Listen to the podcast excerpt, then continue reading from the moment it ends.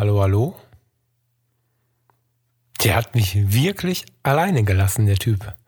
Ja, äh, hallo und herzlich willkommen. Ich bin ein Fotologe und der Thomas ist auf Kuba.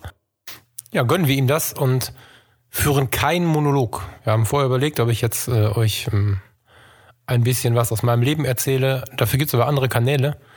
Wir haben im Archiv gewühlt und haben tatsächlich eine Episode gefunden, die wir beim nochmaligen Nachhören ganz geil fanden, die wir aber nicht veröffentlicht haben. Vor nicht allzu langer Zeit haben der gute Thomas und ich nämlich eine, ähm, wie heißt das? Episch? Eine Triologie.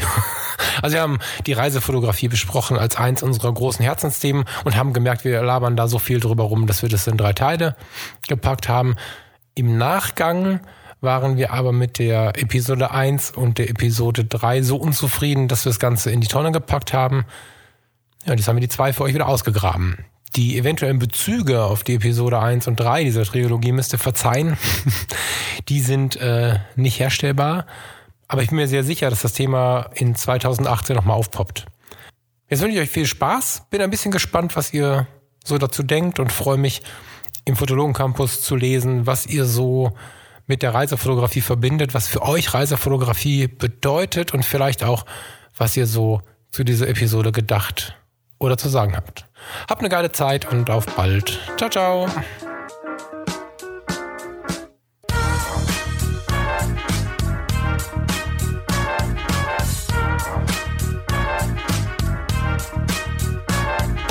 Hallo und herzlich willkommen. Wir sind die Fotologen. Ich grüße in Ratingen den Falk. Hallo Falk. Guten Tag, Thomas.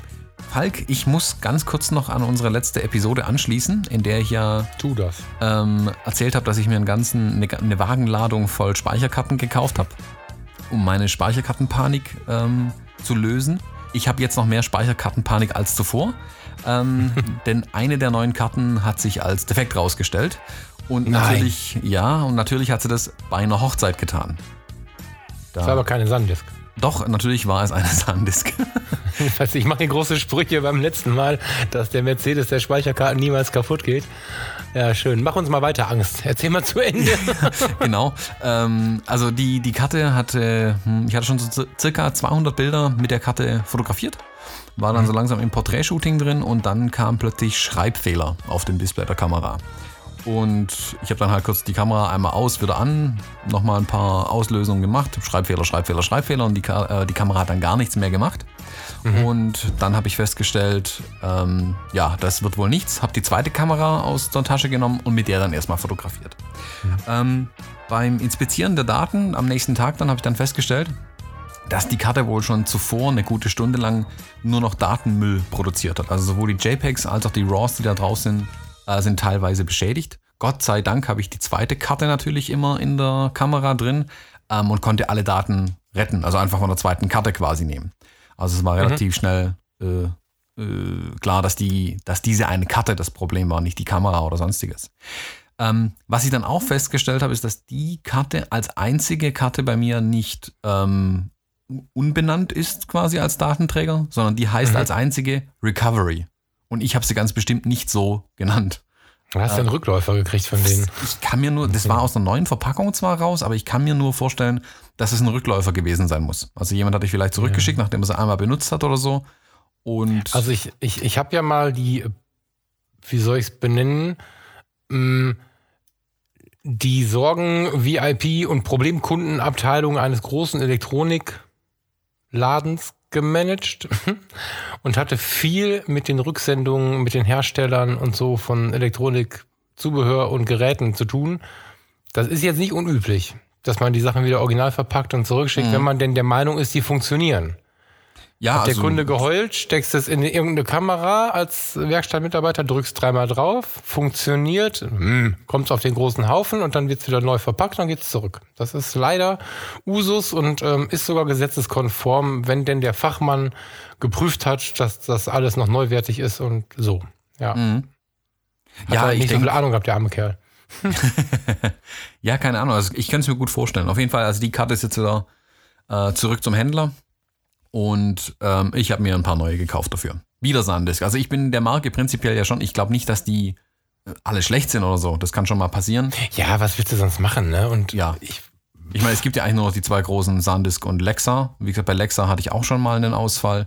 genau. Von daher Die Panasonics sind, glaube ich, Lexa, ne? hm, weiß ich Gibt's gar ja nicht. noch.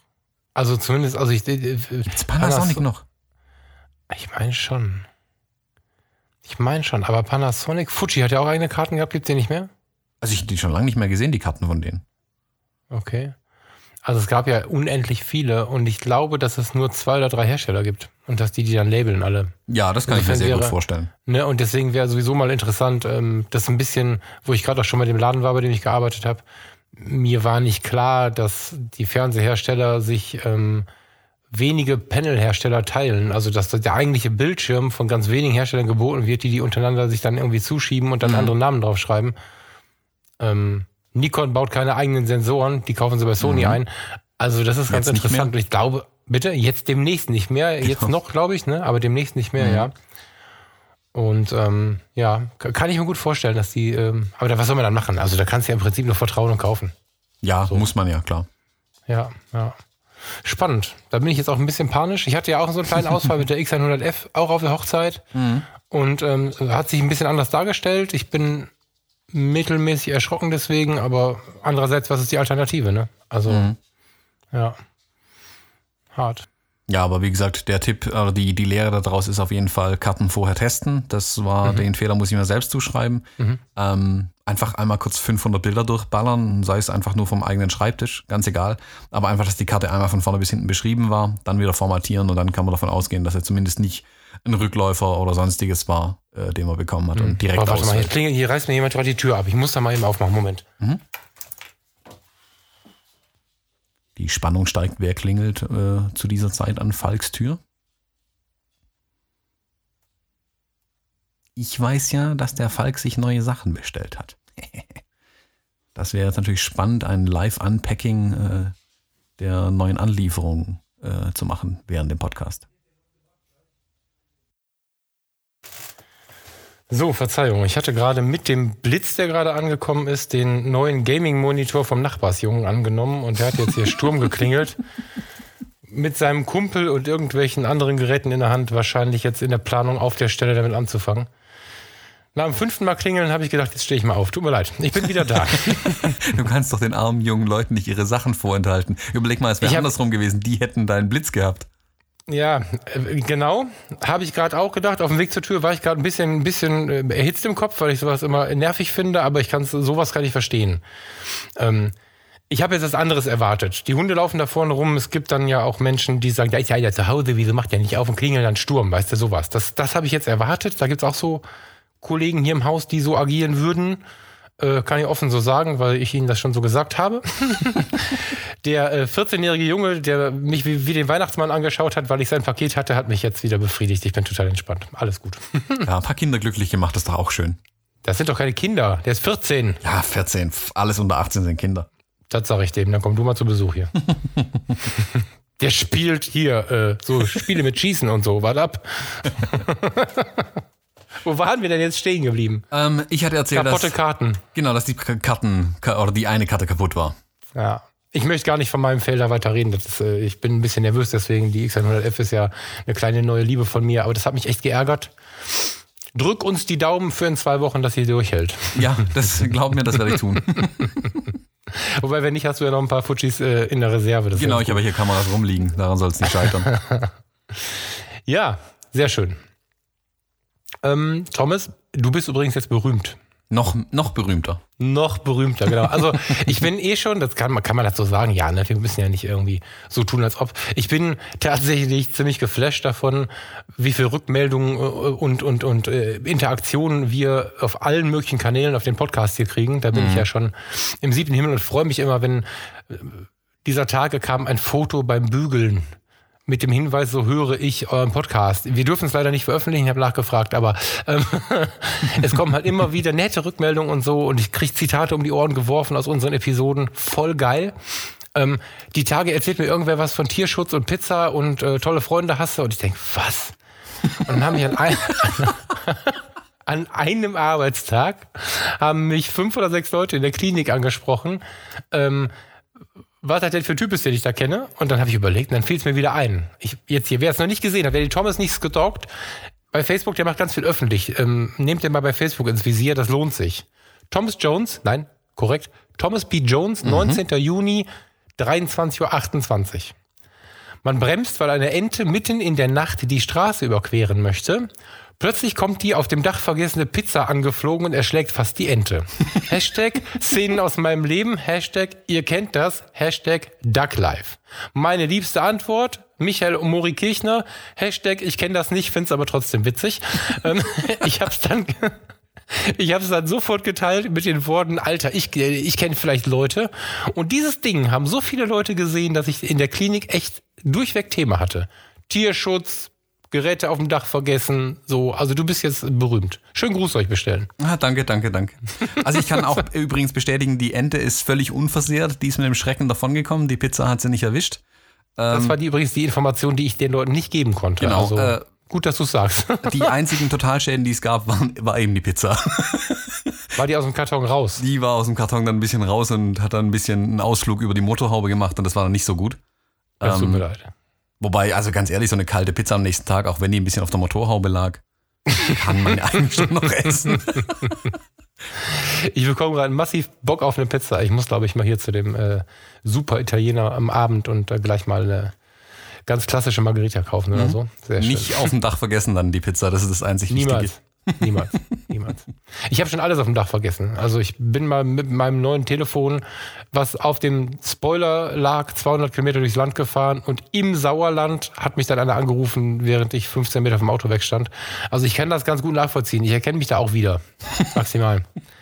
Habe auch schon diverse Bücher und Zeitschriften und was man so kauft am Kiosk, Cola-Dosen. Ich habe schon alles mögliche auf dem Dach vergessen und dann äh, zu Hause gemerkt, hm, wo ist es?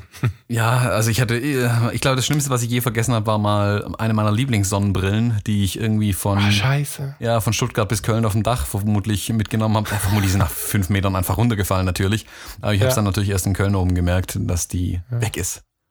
Das Prominenteste war mein Portemonnaie neulich, fällt mir gerade ein. Nein, das habe ich noch nie geschafft. Das war echt hart. Portemonnaie auf dem Autodach losgefahren, nichts davon bemerkt. Dann habe ich noch zu Tanja gesagt, guck mal, sind die krass, die halten mitten auf der Straße an, springen mit drei Personen aus dem Auto. So. ne? Zeit vergeht, Viertelstunde später, wir parken ein. Ich denk, hm, Parkautomat. Wo ist denn mein Portemonnaie? Weiß ich nicht, hast du gerade aufs Dach gelegt. Äh. ja, jetzt weiß ich, warum die mitten auf der Straße anhalten und rausspringen. Irgendwie 200 Euro weg, alle Ausweise weg, Führerschein, je. alles äh, völlig geil. Ja. Was soll es? Auf Reisen passieren halt Dinge. Ja. Was ja auch eine ganz gute Überleitung ist. Wir hatten ja in der letzten Episode die das, Reisefotografie, ähm, die Geschichte, die Technik und ja, so ein bisschen auch ein paar aktuelle Themen angesprochen. Was wir noch gar nicht behandelt hatten, war ja, waren wir. Wir haben wenig von uns erzählt in der letzten Folge. Ja, das stimmt. Ähm, wir haben äh, eher andere Themen betrachtet oder nicht uns betrachtet. Das wollen wir Ja. mit dieser Episode dann rumdrehen. Ähm, wir erzählen ein bisschen von uns und unserem Erleben der Reisenfoto äh, Reisefotografie. Ähm, ich habe mal zwei, meine zwei letzten ähm, Reisen, also wo ich dann auch bewusst viel fotografiert habe, ähm, rausgesucht. Und zwar äh, zwei ganz unterschiedliche Themen auch. Und zwar war ich im 2015 für zehn Tage in Schweden und bin mit dem Kanu einfach über ein paar Seen und Flüsse gefahren und habe die Wildnis Schwedens erkundet. Es war Bombenwetter, also so ein Sommer hatte Schweden wohl schon lange nicht mehr und der Sommer bis zu dem Tag meiner Ankunft war wohl auch ziemlich mies und hat nur geregnet und war kalt. Und als wir ankamen, war irgendwie Sommer, Sonne, Sonnenschein, ähm, fast 30 Grad. Ich, wir hatten irgendwie lange Unterhosen und Fließjacken und Mützen und lauter so ein Kram eingepackt und sind ein, eigentlich zehn Tage in der kurzen Hose und T-Shirt durch die Gegend gerannt. Ähm, nachts war es dann zwar recht kühl, aber sag mal, da, da kann man dann damit leben normalerweise. Mal eine kurze Frage, bevor du in die Fotografie springst. Ähm, hattest du Kanu-Erfahrung? Nein, also ich bin mal in einem Kanu gesessen, das ist aber bestimmt 15 Jahre her. Also Ja. da kann man nicht sagen, dass ich Ich- Erfahrung habe.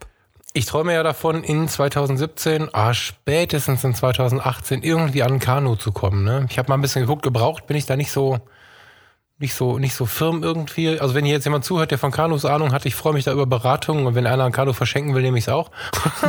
ähm, in, in, ich möchte in 17 und 18 mir ein Kanu kaufen, weil ich einfach bemerkt habe, was mir das für eine unfassbare Entspannung macht. Und ich habe die Bilder ja gesehen von Schweden, da einige, nicht alle. Und äh, bin sofort wieder in diesem Modus gewesen. Ich bin nur auf der Müritz gewesen mit so einem Kanu, auch im Kanadier. Aber mhm. ähm, das ist ja der Hammer, wie das von der Welt entkoppelt. So, ich, ich brauche so ein Ding. Und ich kannte es gar nicht. Ich habe es völlig unterschätzt. Ich war in Gedanken irgendwie bei so einem Tretboot und dachte, ja toll, Bötchen. Ähm, unfassbar. Mhm. Bin gespannt, erzähl mal weiter, weil wir, ich habe die Fotos gesehen, wir haben noch nie darüber gesprochen. Also ich muss auch sagen, ich, ich gehe nochmal kurz auf das Kanu ein. Ähm, das ja. war ein ziemlich stressiger Sommer. Also ich war wirklich bis zum Anschlag voll mit Arbeit und, und Stress und überhaupt und war mhm. sehr, sehr froh, dass ich endlich Urlaub machen konnte. Dachte mir aber auch, boah, zehn Tage, das reicht ja nie, um wirklich runterzukommen. Ähm, mhm. Man braucht ja normalerweise mindestens mal eine Woche, bis man überhaupt im Urlaub, also an, geistig im Urlaub ankommt und dann wirklich ja, entspannen ja. kann. Und da war es wirklich so, wir haben das Kanu bekommen, hier so wasserdichte Säcke, ähm, eine Tonne, wo Lebensmittel drin waren, ein bisschen Werkzeug, Axt, Säge, Seil, Tarp, was man halt zum Überleben irgendwie in Schweden braucht. Mhm. Ähm, alles bekommen, da steht euer Kanu, in das Kanu eingestiegen, von dem Steg abgestoßen und wirklich nach 15 Metern auf dem See setzte eine völlige Tiefenentspannung ein. Das habe ich noch nie erlebt, dass ich so schnell entspannt war. Und dann wirklich mhm. über diesen See wirklich geglitten, der war völlig ruhig, kein Wind, ähm, spiegelglatte Oberfläche. Und es war wirklich so, als wenn man, wie wenn man heimkommt, heimkommt und sich in eine Decke einmümmelt irgendwie. Es war eine, so eine Tiefenentspannung plötzlich da einfach. Und das hat mich mhm. unglaublich fasziniert. Und allein deswegen ähm, will ich sowas nochmal machen. Also kann ich auch wirklich nur jedem ans Herz legen. Ich verlinke die auch mal in den Show Notes, ähm, äh, mit wem ich da diese Tour gemacht habe. Also wir waren nicht, das war nicht irgendwie eine Gruppe, sondern man konnte quasi völlig alleine auch den, den See und die Umgebung erkunden mhm. äh, in der eigenen Geschwindigkeit, so wie man möchte. Was sicherlich dann aber auch dazu beigetragen hat, dass ich mich dann zum ersten Mal ein bisschen mit Landschaftsfotografie, also nicht zum ersten Mal, aber bewusst mit Landschaftsfotografie mhm. auseinandergesetzt habe. Ich habe, ja. ich glaube, ich bin zu ungeduldig eigentlich für Landschaftsfotografie. Aber da hat sicherlich diese Entspannung und diese Ruhe, kein Telefon, kein Internet, keine Computer, kein gar nichts. Ich konnte gar nicht anders, als mich auf die Landschaft einzulassen. Und dann hatte ich plötzlich auch Lust, die zu fotografieren. Also auch weil es natürlich mhm. mal was anderes war. Schweden, ich kannte Schweden zwar vorher, ich war halt ein, zwei Mal, glaube ich, in Stockholm, aber das ist natürlich was ganz anderes wieder. Ähm, ich hatte in dem Urlaub, also allein weil ich schon dachte, okay, auf das äh, Kanu will ich jetzt nicht unbedingt mal einen Spiegelreflex mitnehmen und weiß der Herr, wie viele Objektive nachher landet das alles nur im Wasser. Mhm. Ich habe ja. die Fuji X100S mitgenommen mit dem 35 ja, cool. mm Objektiv. War also relativ eingeschränkt, was die Fotografie angeht, was natürlich dann aber auch einfach ermöglicht, sich mal zehn Tage lang auf eine Kamera und eine Brennweite zu konzentrieren. Was mhm. durchaus, also ich finde, man sieht es auch an den Bildern, wie ich nach und nach dann verstanden habe, die Brennweite einfach besser einzusetzen in der Landschaftsfotografie, wo ja 35 Millimeter behaupte ich fast schon ähm, nicht weit genug ist eigentlich für Landschaftsfotografie. Das war zumindest mein Eindruck am Anfang. Und ich habe dann einfach gemerkt, über den, über den Verlauf des, der Tour hinweg habe ich dann gemerkt, okay, ich muss halt nur andere Blickwinkel suchen. Ich muss mir überlegen, von ja. wo fotografiere ich. Und ich glaube, das ist für Landschaftsfotografen auch ähm, die halbe, ähm, das Erlebnis der Landschaftsfotografie einfach. Also, wo finde ich das Motiv? Jetzt habe ich zwar das Mit Motiv. Mit der Festbrennweite hast du auch, machst du aus dem, aus dem, aus dem Zoomring, machst du, nein, ähm, der Zoomring fällt weg und dafür musst du deine Füße nutzen. Genau. Und ich finde, sobald man beginnt, sich zu bewegen, ist es ja so, dass man viel bewusster fotografiert, weil man über die Bewegung ja das Bild aktiv verändert mit seinem Standpunkt und sich selber so sehr in die Aktion bringt, mhm. im Vergleich zu der Situation, dass du blöd in deinem Ort rumstehst und daran drehst, bis dass du irgendwie das siehst, was du sehen willst. Das ist ähm, ein Riesenshift, finde ich, mhm. auf, das, auf die Festbrennweite zu gehen. Mega, hast ja. du recht. Und übrigens finde ich die 35 mm mega perfekt für nahezu alles. Also das ist mhm. nicht umsonst diese Reportagebrennweite, finde ich. Hammer, ja. Ja, also ich habe die wirklich genossen. Ich habe, ähm, ich sag mal, eine zweiteilige Fotografie abgeliefert dann am Ende, also abgeliefert, für mich dann abgeliefert am Ende.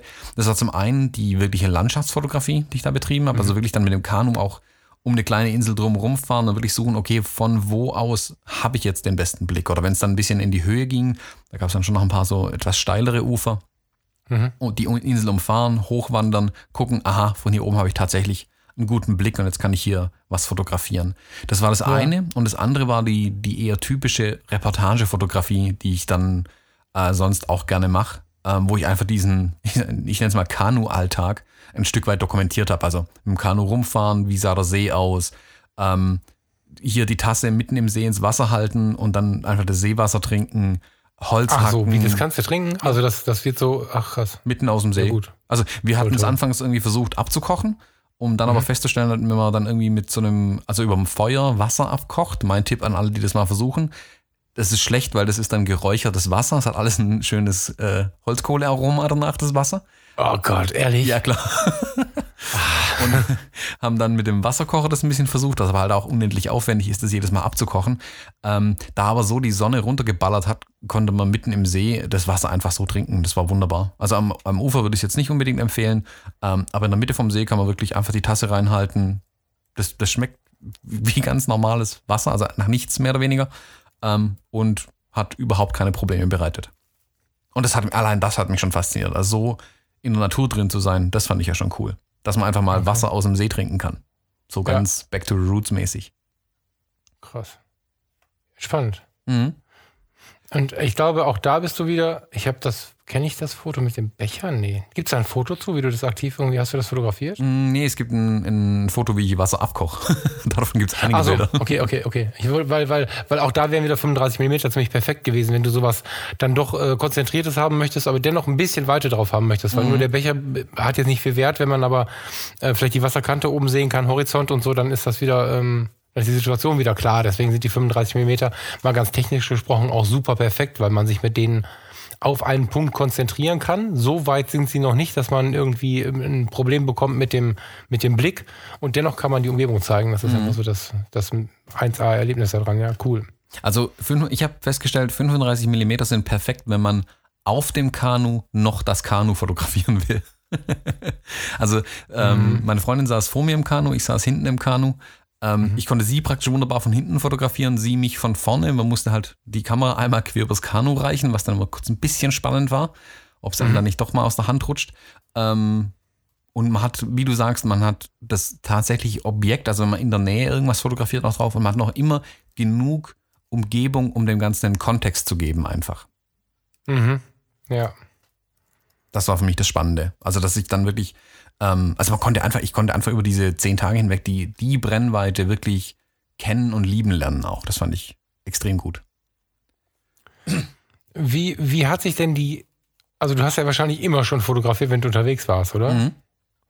Wie hat sich denn die, die, die Fotografie verändert mit deinen, mit deinen, mit deinem, mit dem Erreichen deiner Fachlichkeit? Also fotografierst du jetzt mehr oder weniger oder weniger intensiv oder doch intensiver? Brauchst du mehr oder weniger Zeit dafür? Kannst du da eine Veränderung feststellen? Ich fotografiere definitiv bewusster.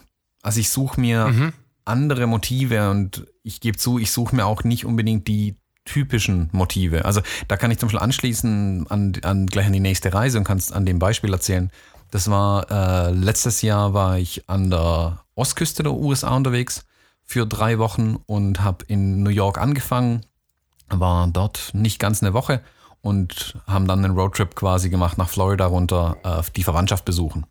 Und in New York habe ich äh, die XT1 dabei gehabt und die X100S. Und habe mich aber bewusst auf die XT1 gestützt und auf das 35 mm, was also einem 50 mm Objektiv entspricht. Und bin fast ausschließlich mit dem durch New York gezogen zum Beispiel. Bei, bei dem Objektiv würde ich tatsächlich mal kurz technisch werden und mal kurz nach der Blende fragen. Ein Das- offenblendiges oder? Genau, also 3514 auf dem Okay, Kleinbildsensor, auf dem APS-C-Sensor. Ja, Also entspricht dann den 50 mm. okay. Und da bin ich zum Beispiel, also man könnte jetzt in New York die typischen Motive fotografieren. Das war das erste Mal, dass ich in New York war. Ähm, also die typischen Touri-Motive, sage ich mal. Da halte ich mich aber bewusst zurück. Ich versuche halt irgendwie mir immer ein bisschen eine Aufgabe zu stellen, ein Thema zu finden, versuchen roten Faden auch reinzubringen. Und ich habe in New York ähm, ganz, ganz, ganz bewusst mich auf Street konzentriert. Ich wusste hier in den USA ist es alles nicht so wild mit Street Photography. Da ist es auch, in New York fällt man sowieso nicht auf, wenn man ständig fotografiert. Da ist es gar kein Problem. Und Das ist total interessant. Gibt es da kein, gab es da nicht mal nach dem 11. September so Einschränkungen mit großen Kameras und so? Ist das? Nö, wäre mir nichts, Okay. gar nichts bekannt. Und auch die Leute auf der Straße, sage ich mal, da interessiert es niemanden, wenn er in New York rennt, jeder mit einer Kamera rum, zum einen. Und es ist ja auch mit den ähm, Recht am eigenen Bild und so weiter, das ist in den, in den USA ja nicht ganz so strikt, wie es bei uns ist in Deutschland. Ah, Und was, okay. da dachte ich mir, hey, das nutze ich dann auch mal. okay. Und lass mir hier einfach, lass meine Fotografie freien Lauf und konzentriere mich da auch ganz drauf. Bin einfach nur durch die Straßen gezogen, die Kamera irgendwie dran. Also das ist das Schöne, die XT1 ist ja auch eine ganz kleine Kamera und habe mit der dann äh, wild auf den Straßen umher fotografiert. Keine Ahnung, ich habe mich einen Tag lang in Chinatown rumgetrieben und dort fotografiert zum Beispiel, wo ich extrem interessante Motive natürlich gefunden habe. Also in Chinatown kann man eigentlich keinen Schritt machen, ohne ein Motiv zu sehen, ähm, was einfach Weltklasse, was fotografiert werden will, wirklich. Mhm. Also da, da, muss man die Kamera eigentlich ständig draußen halten, weil ständig was passiert oder ständig einem neuen Motiv auch ähm, voreinlaufen. Da kann man einfach nur in der Kreuzung stehen bleiben und man macht unendlich viele Bilder und jedes davon kann echt gut sein. Also da ist, da ist viel mehr los einfach in, in, in New York als in jeder anderen deutschen Großstadt. Und da war für mich dann zum Beispiel die Street Photography ganz wichtig. Ich habe dann schon auch mal versucht, okay, hier mal die, keine Ahnung, die Brooklyn Bridge und da das Empire State Building und solche Sachen zu fotografieren oder vom ähm, Rockefeller Center runter Richtung Central Park zu fotografieren. Mhm. Ähm, mhm. Alles schön und gut, aber ich merke bei mir selbst, sobald ich die Bilder mache, versuche ich die schon gut zu machen. Ich meine, ich bin Fotograf, natürlich wird das alles schon irgendwie richtig sein. Ähm, aber es ist so eine, es sind so Verlegenheitsmotive. Also ich mache das Motiv, damit, mhm. wenn ich dann zurückkomme, ich auch sagen kann und mich jeder fragt, habt ihr auch das Empire State Building gesehen? Ja, hier ist ein Bild davon. Also das war auch nicht das, was ja. mich jetzt interessiert. Als das Empire State Building sieht man fast ständig irgendwie in New York. Das hat auch, ja. das ist auch zu Tode fotografiert worden. Ähm, hat mich nicht wirklich interessiert. Für mich ist es schon wichtig zu sagen, okay, auch für die eigene Erinnerung dann zum Beispiel zu sagen, okay, so sah der, der Central Park von oben aus ähm, hier waren wir, keine Ahnung, irgendwo und diese typischen ähm, Landmarks kann man dann einfach wieder abrufen anhand der eigenen Bilder. Aber das sind wirklich, die fotografiere ich halt, damit es fotografiert ist. Aber da lege ich jetzt bei weitem nicht so viel ähm, Zeit rein oder überlege mir ganz genau, wie ich das dann unbedingt form, äh, fotografiert haben will. Ich suche dann lieber die Dinge, die bisher keiner fotografiert hat, Dinge, die keiner gesehen hat bisher einfach dann. Ich mache das ähnlich, aber ähm, kurze Frage, weil mir der Gedanke gerade so in den Kopf schießt. Kann es sein, dass wir mit diesen, also geht mir genauso, kann es sein, dass wir mit diesen Touri, wie soll man es sagen, die Touri-Bilder, die, die Hauptattraktionen der Städte und so, dass wir damit so ein Problem haben, weil wir so viele gute, perfekte Versionen davon kennen? Weil, also, wenn ich jetzt an Paris denke, wenn, wenn ich an den, an, den, an den Eiffelturm denke, insbesondere oben von dieser großen, ich weiß nicht, wie sie heißt, um Gottes Willen, werde ich jetzt nicht gesteinigt. Es gibt so eine Platte, die sieht aus wie eine große Schachplatte und also so ein Plateau, wo man drauf rumlaufen kann. Und von da runter fotografiert, wenn da Menschen stehen, ist es wundervoll. Äh, Montmartre, Sacré-Cœur, das sind alles so Sachen. Hammer. Aber man kennt tausend perfekte Bilder. Also ich frage mich immer ganz selbstkritisch, habe ich da jetzt keinen Bock drauf, was jeder Touri macht, oder habe ich da keinen Bock drauf, weil ich unglaublich viel Zeit und Planung da reinstecken müsste, so ein schönes und menschenleeres und perfekt gestaltetes Bild zu machen, wie es denn vielleicht in dem und dem Buch abgebildet war. Also man sieht ja ständig gerade von diesen Dingen irgendwie Bilder. Da bin ich mir noch nicht so sicher. Hast du da eine Meinung zu? Ich denke schon, dass es die, die eine Übersättigung bei uns einfach ist an den berühmten Motiven. Also ich, wenn ich in, so, okay. in Paris bin, es wird mir im Leben nicht einfallen, den Eiffelturm zu fotografieren. Also der Eiffelturm mhm. ist fotografiert, da ist einfach ein Haken dran. Die Menschheit hat den Eiffelturm mhm. fotografiert. Da kann ich mir sicher sein, mhm. dass mein Bild, also so viel. Ja, aber nicht von dir dann scheinbar. Genau, also von mir noch nicht, aber ich glaube nicht, dass ich jetzt noch eine neue Facette am Eiffelturm finde die es sich lohnen würde zu fotografieren. Also das kann schon mal passieren, dass ich mir denke, wow, so hat noch niemand irgendwas fotografiert, aber gerade bei diesen mega berühmten Sachen, Empire State Building, Eiffelturm, da denke ich mir, ja. So, auf solche Sachen reagiere ich ja, ne? Da reagiere ich ja drauf. Wenn du jetzt sagst, das bringt nichts, das geht nicht, irgendwie so, also hast du nicht genauso gesagt, mhm. aber wenn du mir das jetzt vermittelst, will ich eigentlich direkt mal in den Kalender gucken gleich und lass mal dann mal Eiffelturm fahren. Wir machen nichts anderes außer zwei Tage Eiffelturm irgendwie. Das äh, Geht nicht, gibt's nicht. So. Müssen wir mal später drüber sprechen. Ja, also klar, es, es gibt da schon die Motive, aber wie gesagt, ich bin dann eher so, ähm, dass ich sage, ich, ich versuche das zu finden, was bisher kein anderer gefunden hat. Also ich will was Neues entdecken, irgendwas Neues mhm. ähm, dann ja, schaffen. Ich verstehe es schon, ja. ja. Und, also keine Ahnung, in, in New York zum Beispiel, wir waren dann, ähm, sind am Hudson River, Manhattan entlang gelaufen und da gibt es diesen High-Rise Park, heißt er, glaube ich. Das ist auf einer ehemaligen Bahnlinie, ist quasi eine Parkanlage gebaut worden, die sich da entlang zieht. Ähm, mhm. Wir sind da entlang gelaufen und dann gibt es da äh, wo man dann runterkommt, gibt es eine riesen Baustelle, wo im Moment keine Ahnung, wie viele neue Gebäude entstehen. Und eine Baustelle, ich habe noch nie so viele Kräne auf einer Baustelle gesehen. Also schon faszinierend. Davon habe ich dann ein, zwei Bilder gemacht und dann aber bemerkt, dass hinter mir äh, an der Straße eine Baustelleneinfahrt ist. Und mhm. da stand eine Art Schranke, sag ich mal, die ich so noch nie gesehen habe. Also das war eine Schranke auf Rädern, die konnte man praktisch durch die Gegend fahren. Und diese Schranke, wie sie da steht mit ihren Rädern und die einfach die Formen, die sich da abgezeichnet, einfach die Geometrie dieser Schranke, unten diese Räder, dahinter die Straße, die Linienführung und alles, das fand ich dann plötzlich spannend. Und ich war von 100 Menschen der Einzige, der in die andere Richtung fotografiert hat. Ja, das, das ist geil. Und da, sowas suche ich dann halt oft, wenn ich sage, okay, ich bin jetzt wo, wo noch nie jemand fotografiert oder wo ich sehe was, was noch kein anderer gesehen hat zum Beispiel. Das würde mich dann immer, immer reizen. Also gerade in den, jetzt meinen wir jetzt irgendwo raus in die Wildnis fahre, ist es vielleicht einfacher, was zu fotografieren, was noch kein anderer gesehen hat, weil da nicht so viele Menschen sind. Aber gerade in den Städten, in den Metropolen reizt es mich, Verstecktes dann irgendwie zu finden. Und das war gerade in New York mhm. sehr, sehr spannend. Oder auch, wir waren in, ich glaube, es war St. Augustine in Florida oder Charleston in South Carolina, eins von beiden. Da gibt es eine, eine Markthalle, die tagsüber belebt ist. Also eine Markthalle ist relativ, die ist ringsrum offen, da ist ja immer unendlich heiß, da kann man keine äh, Mauern drumherum bauen. Und mhm. drin sind diese ganzen Marktstände, da stehen also Tische dann überall rum und die ist komplett beleuchtet, oben hängen Ventilatoren und so weiter. Da ist ein riesen Betrieb den ganzen Tag. Und wir waren dann aber schon nachts unterwegs. Ich meine, es war Charleston. Ähm, waren dann nachts in Charleston unterwegs und sind an dieser mhm. Markthalle vorbeigelaufen, die noch immer beleuchtet ist. Und da hatte ich zum mhm. Beispiel nur die X100S dabei und habe mhm. dann in diese, das ist eine sehr wie ein Schlauch, die ist unendlich lang gefühlt und in diese Länge quasi rein fotografiert. Da bin ich dann bestimmt fünf bis zehn Minuten irgendwie davor rumgestanden und habe versucht, mhm. das einmal wirklich diese, diese, diese Linienführung einfach zu fotografieren. Das sieht ein bisschen aus wie in einem Stanley Kubrick-Film, ähm, das mhm. Bild. Und ja. das hat mich total fasziniert. Und auch da wieder, jeder andere wird jetzt die Gebäude drumherum fotografieren oder den Markt, wenn er belebt ist, aber nicht, wenn er ja. ähm, leer ist, wenn eigentlich nichts passiert.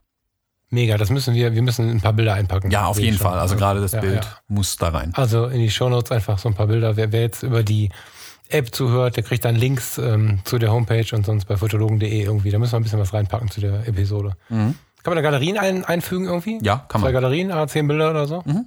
Cool, sehr cool.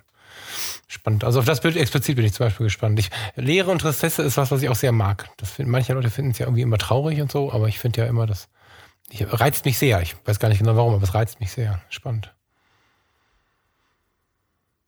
Und du, was ist dein ähm, Schön. Dein Ziel bei der Reisefotografie? Also was reizt dich an der Reisefotografie? Also mein Ziel ist ähm, auf der Reise nicht die Fotografie, sondern tatsächlich Entspannung und Weitblick zugleich. Aber ich nehme natürlich die Kamera mit und versuche mir die Erinnerung einzufrieren. Ich merke, dass ich da so ein bisschen mh, mm, so mit den letzten Monaten kommt in mir ein gesteigertes Interesse drauf, bewusste Reisefotografie zu betreiben, wie auch immer man das jetzt definieren möchte, was jetzt bewusst oder nicht bewusst ist. Ähm, also ich habe da mehr Bock drauf, sagen wir es mal so. Ähm, aber ich bin bisher nicht mit dem Ziel, Fotos zu machen, auf Reisen gegangen. Ich überlege tatsächlich, das mal umzudrehen und zu sagen, okay, wir gehen jetzt mal, weißt du, wenn man, mh, mm, du fährst mit deinem Mädchen in Urlaub, ähm, irgendwie äh, die, diejenigen unter uns, die hier mit zwei, drei Kindern durch die Welt laufen oder so und Familie, man kennt das, würde ich fast sagen. Man geht durch eine Stadt, man, man, man, man läuft durch, durch eine Landschaft. Wenn ich das dritte Mal angehalten habe und ein Foto machen will, dann heißt es, komm mal weiter und so. Geht mir jetzt nicht so, aber ich weiß von vielen Menschen, dass es halt so ist, dass man nicht so richtig zu seiner Fotografie kommt. Mhm. Ähm, ich überlege tatsächlich, das jetzt ein bisschen zu forcieren und da haben wir schon drüber gesprochen, ob wir es auch zusammen mal tun sollen. Einfach mal äh, du, ich, mit anderen, wie auch immer, mal nur zum Reisen, äh, zum Fotografieren auf Reisen zu gehen. Weil dann, glaube ich, ähm, sich nochmal eine ganz andere Kraft entfaltet irgendwie. Mhm. Ich selber, mh, mm, ich merke, dass das, das hast du gerade auch schon erzählt, wir haben uns da nicht abgesprochen. Also das fand ich ganz interessant, dass wir dann auch da wieder äh, irgendwie ähnlich sind. Ich erlebe auch zwei Arten von Fotografie, wenn ich unterwegs bin. So. Und die sind so ein bisschen davon abhängig, was ist los. Also, äh, wo bin ich gerade und was ist los? Wenn jetzt um mich herum viel los ist, dann rutsche ich schnell in die Reportage. Dann bin ich ähm, sehr von der Situation vereinnahmt, das ist ganz positiv gemeint, und fasziniert von dem, was passiert und würde dann nicht auf die Idee kommen, oder nur selten auf die Idee kommen, dann den Hügel nochmal hochzurennen, um das Ganze von da oben nochmal zu fotografieren, sondern ich nehme tatsächlich meine Erinnerung weg. Äh, mit. So, also dass ich wirklich 100% Reportage mache, ohne lenkende Anteile. Ähm, das war zum Beispiel so, ähm, wir, wir sind in Panama zu den Embera-Indianern gefahren. Da gibt's eine große Diskussion übrigens drum, wer das kennt. Ähm, die einen sagen, das ist gelogen, das sind Indios, die nächsten sagen, das sind Indianer und die dritten sagen, hört auf, euch zu streiten, das ist beides das gleiche. Jedenfalls gibt es die Emberas und das ist ein ähm, Stamm, der ähm, in den Wäldern lebt. Man liest immer mal wieder, das wäre gefaked für Touristen. Ich weiß nicht, wie viele Stämme es gibt, aber wir waren bei einem Stamm, wo man mit so, mit so Holzlangbooten hinfahren musste. Und ähm, ich habe nett gefragt, ob ich den touristischen Teil verlassen darf und habe mich nur gebeten, wenn ich dann über den Hügel bin quasi, die Menschen nicht jetzt ins Haus zu fotografieren und nicht die Kinder zu fotografieren, aber ansonsten dürfte ich es tun. Und dann bin ich mal so über den Hügel gelaufen. Also ich kann bestätigen, wenn, wenn das alles, wo keiner hin darf, quasi zum Fake gebaut worden ist, dann, dann machen die eine Menge Aufstand, weil da habe ich nochmal 100, 150 Leute gefunden. Die leben halt so ein bisschen in ihrer Urwelt. Also die sind nur über das Steuerproblem, sie müssen Steuern abführen an die Stadt Panama, da müssen sie halt schauen, dass sie irgendwie an Euros kommen, äh, an Dollars kommen. Ähm, und das machen sie über, über Sachen, die sie selber anbauen und über Touristen, die zu ihnen kommen dürfen und sich die Geschichte erzählen lassen. So. Das ist natürlich ultra spannend, wenn du da so eine Zeitreise machst. Ähm, ich kriege gerade eine Gänsehaut, wenn ich nur dran denke. Ich stehe im, im Dschungel, im Dschungel von Panama, bin mit dem Boot dahin gefahren, weil die auf einer kleinen Insel auf einem Fluss leben und der See, es gibt nur einen Seezugang, so. Und ähm, dann stehen diese, diese Indios um mich herum und begrüßen mich und, und ich merke, ey, die, die scheinen da Bock drauf zu haben, dass ich gerade hier bin. Und die erklären mir was. Und wenn ich, wenn ich in diesem Kontext dann in einer völlig neuen Welt bin, dann, dann lasse ich nicht den, den, den, den Mann, dem wir gerade was erklärt, da stehen und sage, ich muss mal eben von oben irgendwie eine tolle Langzeitbelichtung im Sonnenuntergang machen. Das ist mir scheißegal dann. Da könnte man bestimmt noch mehr rausholen, wenn man so diese Gedanken hätte. Ich bin in der Situation tatsächlich äh, nur in der Lage oder nur bereit, vielleicht sogar, von dem, was ich gerade erlebe, Fotos zu machen.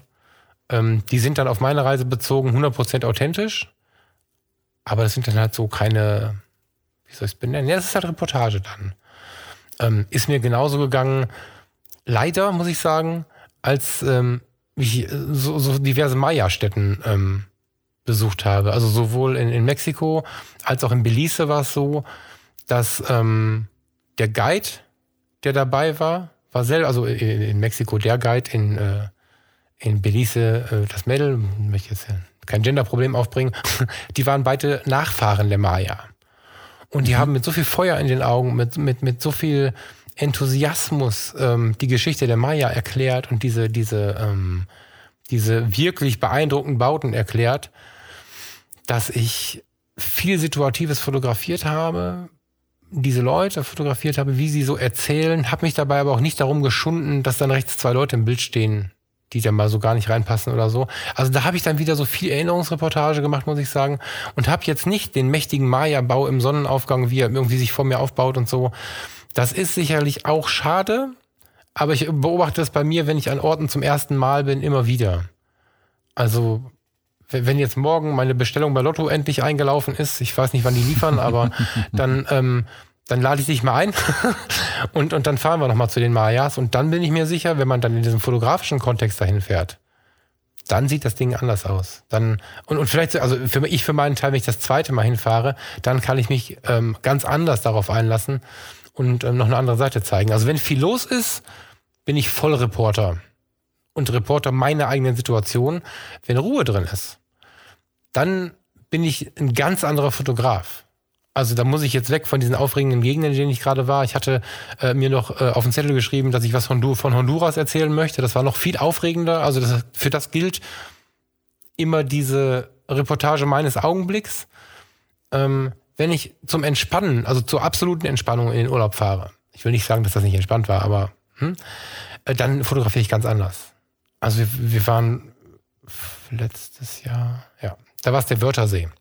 Mhm. Aus der Kindheitserinnerung heraus äh, mussten wir faktisch nach Kärnten an den Wörthersee und ähm, ja, jetzt ein Schloss am Wörthersee, da ist natürlich viel Tamtam in Felden selber. Da haben wir auch gewohnt und von, von Felden aus haben wir versucht, immer ein bisschen rauszukommen, weil der Wörthersee in dieser Zeit, in der wir da waren, die äh, Wintersaison war ausgelaufen. Es war Ende, April, Anfang Mai und die Sommersaison war noch nicht gestartet.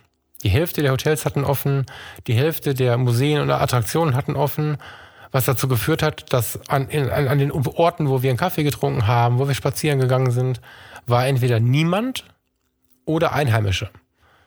So. Und ähm, dadurch war da eine ganz andere Stimmung. Es war eine ganz, ganz ruhige Gegend und ähm, das war beinahe magisch, diesen ruhigen Wörthersee zu sehen, keine Menschen zu sehen. Und wenn, dann spritzten Hotelangestellte schon mal irgendwie die Liegen ab, weil irgendwie in zwei Wochen geöffnet wird und so. In so einem total ruhigen Setting wäre ich total melancholisch und, und setze mich da hin und fotografiere mit einer 1,4er Blende 35 mm den See und mache dann da Effekte und lasse es richtig wirken auf mich. Da wirklich beinahe poetisch auf die Bilder ein und fange völlig an durchzudrehen in meiner, in meiner verrückten Art so. Ähm, aber in der Ruhe. Da bin ich, da, das hat dann wieder nichts mit Reportage zu tun. Da war, da habe ich noch nie überlegt, ob ich die nette Kellnerin, die mir jetzt meinen Kaffee da bringt, fotografieren soll oder so. Keine Chance. Ich äh, bin dann auf ganz andere Bilder bedacht. Mhm. So, ähm, ein Entspannungsziel ist für mich seit vielen, vielen Jahren so die holländische Nordseeküste. Allem voran die Insel Texel. Da, ähm, weil ich mich auch inzwischen sehr gut auskenne. Es ist nicht was Neues. Es ist nicht wie, wie, wie in Südamerika irgendwas völlig Spannendes. Es ist zu Hause so ein bisschen und es ist einfach super ruhig und entspannt. Und da kann ich dann auch, ich, ähm, es gibt im Norden von Texel diesen Leuchtturm, den jeder schon mal irgendwie zumindest kurz gesehen hat, wenn er sich mit der Insel Texel auch nur im Ansatz beschäftigt hat. Ähm, um diesen Leuchtturm herum ist ein kleine, kleines Dorf gebaut, kann man sagen. So fünf, sechs Häuser sind da gruppiert. Da bin ich eineinhalb Stunden durch die Dünen gestriffen, bis dass ich äh, mit einem 135 mm Objektiv ein schönes Foto aus den Dünen auf dieses Dörfchen gemacht habe. Das, da habe ich mir richtig viel Zeit gelassen, es total genossen und bin so unglaublich tiefenentspannt zurück ins Haus gekommen, ins Ferienhaus gekommen. Das hat nichts mit der Fotografie zu tun, die ich in, in Südamerika oder sonst irgendwo auf der Welt irgendwie, ähm, wie sagt man, betreibe, mhm. ähm, mache. So. Also das ist schon bei mir auch so, dass ich verschiedenste, verschiedene Arten habe, wie ich die Welt so erlebe und dann auch fotografiere. Also ich kann da keinen Faden ziehen, irgendwie, der sagt, das ist immer gleich. Ich würde das gerne mal tauschen. Das schon. Also ich würde gerne bewusst in Kärnten oder auf Texel in die Reportage gehen. So, ne? Also in Kärnten zum Beispiel am Wörthersee, dass wir das GTI treffen. Da steht dann plötzlich der Bentley von dem Typen, der im Schlosshotel wohnt, neben dem tiefer gelegten GT, äh, GTI aus Bottrop, weil er beim GTI-Treffen ist, was ja europaweit bekannt ist. Mhm. Da in die Reportage zu gehen, wäre bestimmt spannend. Mhm. Ähm, bräuchte wahrscheinlich einen Urlaub, der zum Fotomachen da ist. Mhm. Andersrum genauso. Die Vorstellung, sich einen Maya-Tempel auszusuchen, diesen zu besuchen, oder eine Maya-Stätte auszusuchen, diese zu besuchen, Tulum in Mexiko du kriegst einen Affen, wenn du dir die Bilder von Tulum anguckst, die Leute in Ruhe gemacht haben. Und wirklich diesen Strand, die Steilküste und dann kommt so aus der Steilküste, ragt so der Maya-Tempel aufs Meer hinaus. Unfassbar, aber da brauchst du halt Zeit für. Mhm. Und ähm, das mal umzudrehen und an den ruhigen Dingen, äh, Orten mal eine richtige Reportage durchzuziehen und an den weit entfernten, exotischen Orten mal wirklich in Ruhe Fotografie zu betreiben, das finde ich mega reizvoll. So. Also was mich halt ja. auch reizen würde an so einem Urlaub, wäre wirklich zu sagen, nicht dieses, also man geht ja primär in den Urlaub, um was Neues zu sehen, zu erleben, aber auch um sich zu entspannen. Und für mich wäre mhm. halt mal, mal wieder was Schönes, wirklich zu sagen, okay, ich fliege jetzt nach New York zum zweiten Mal dann und mhm. sag ganz bewusst sieben Tage, ich fotografiere New York. Also mir ist, ich will nicht sehen, ich will ja, kein genau. Museum genau. sehen, gar nichts, sondern ich will New York erleben und da nur Streetfotografie zu betreiben. Ja. Eine Woche lang. Ja. Oder ja, ich gehe nach, das keine Ahnung, gerade, Panama, sonst wohin. Also irgendwo auf der Welt, aber nicht mit dem Ziel, ich will mich ähm, entspannen und erholen. Also das wird sicherlich automatisch passieren, aber dass die primäre, also das Primärziel, sage ich mal, ist die Fotografie. Und das zweite, mhm. man kann sich auch mal einen Tag lang einfach irgendwo in die Strandbar setzen und einen Cocktail mhm. nach dem anderen schlürfen. Aber es, ja, dieses ja. Verhältnis einfach umzudrehen. Weil ich merke, ich schalte schnell in die Fotografie um, wenn ich dann irgendwo bin. Also New York auch, ja. da hat mich jetzt, ja, da gibt schon schöne Museen, man kann viel angucken, alles schön und gut, aber ich habe immer versucht, meiner Fotografie Raum zu schaffen, weil ich die Fotografie machen will.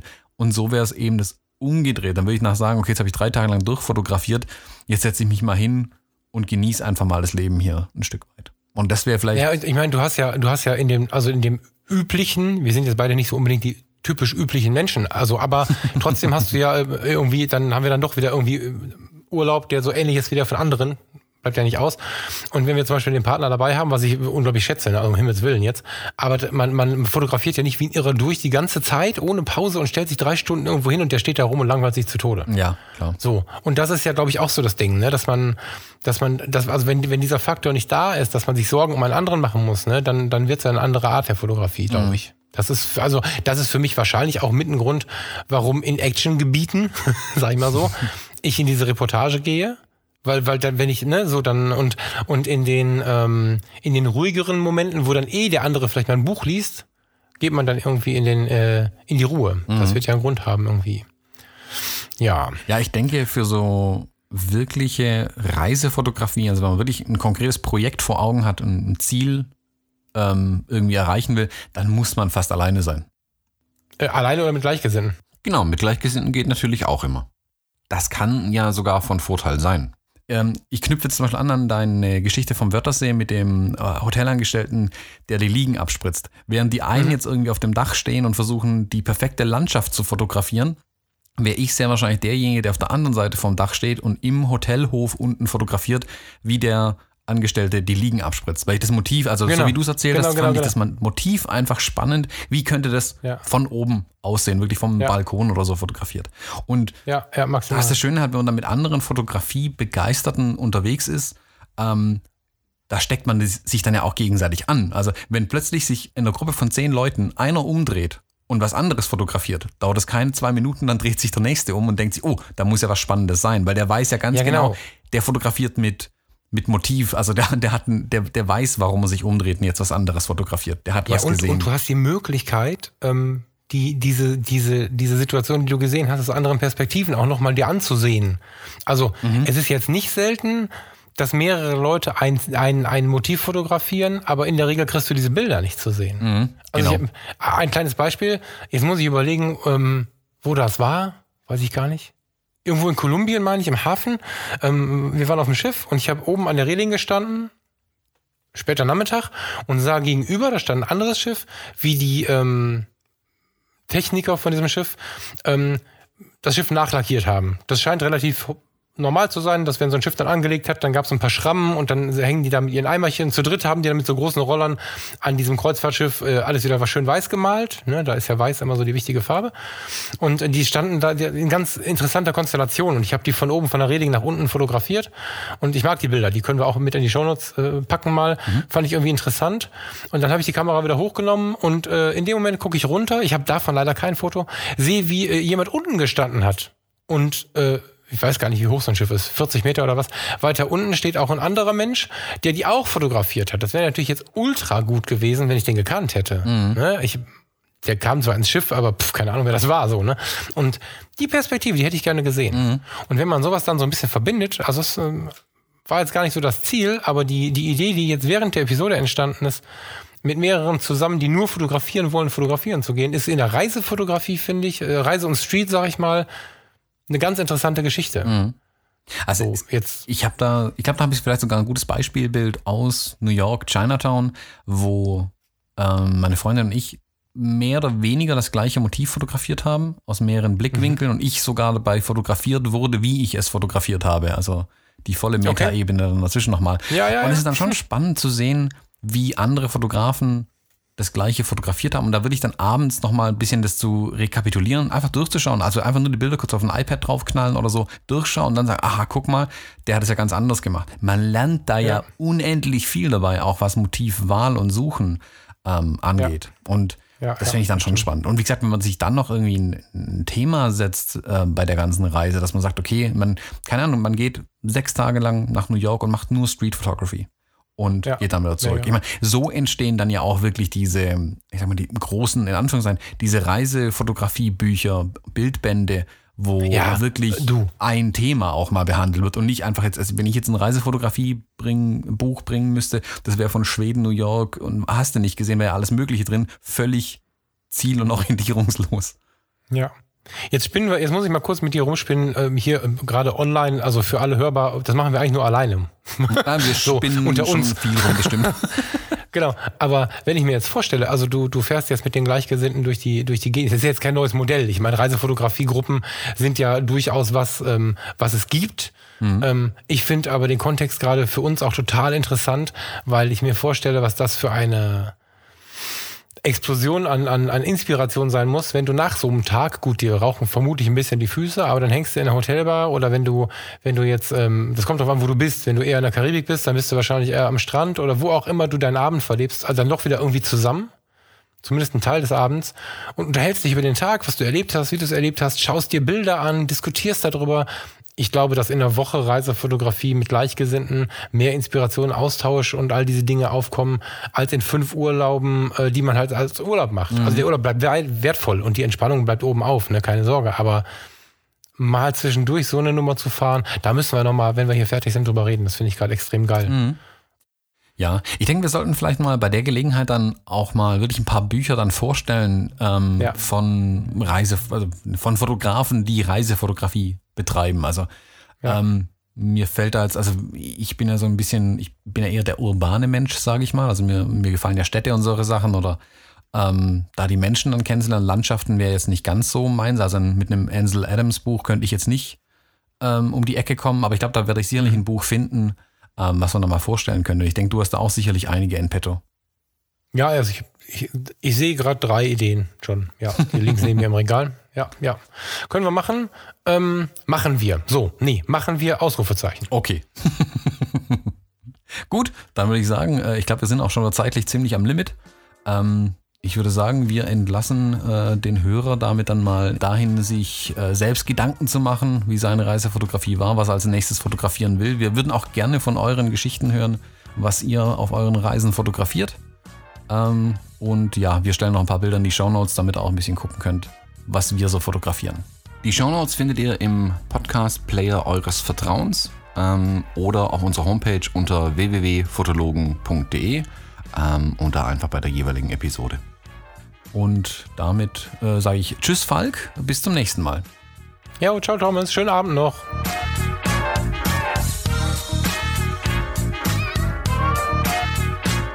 Du musst irgendwie, ich finde, du musst wieder zu den spritzenden Typen kommen, wobei ohne, ohne allein. Also, ähm, ähm, aber den abspritzenden Typen, der wäre schon gut für gut, wenn du den beschreibst. Also, ich habe ja gesagt, oder mit Gleichgesinnten, dann hast Ich weiß nicht, ob man das schneiden kann. Sollen wir das nochmal wiederholen? Wenn Müssen du es noch zusammenkriegst, was du gesagt hast. Boah, scheiße.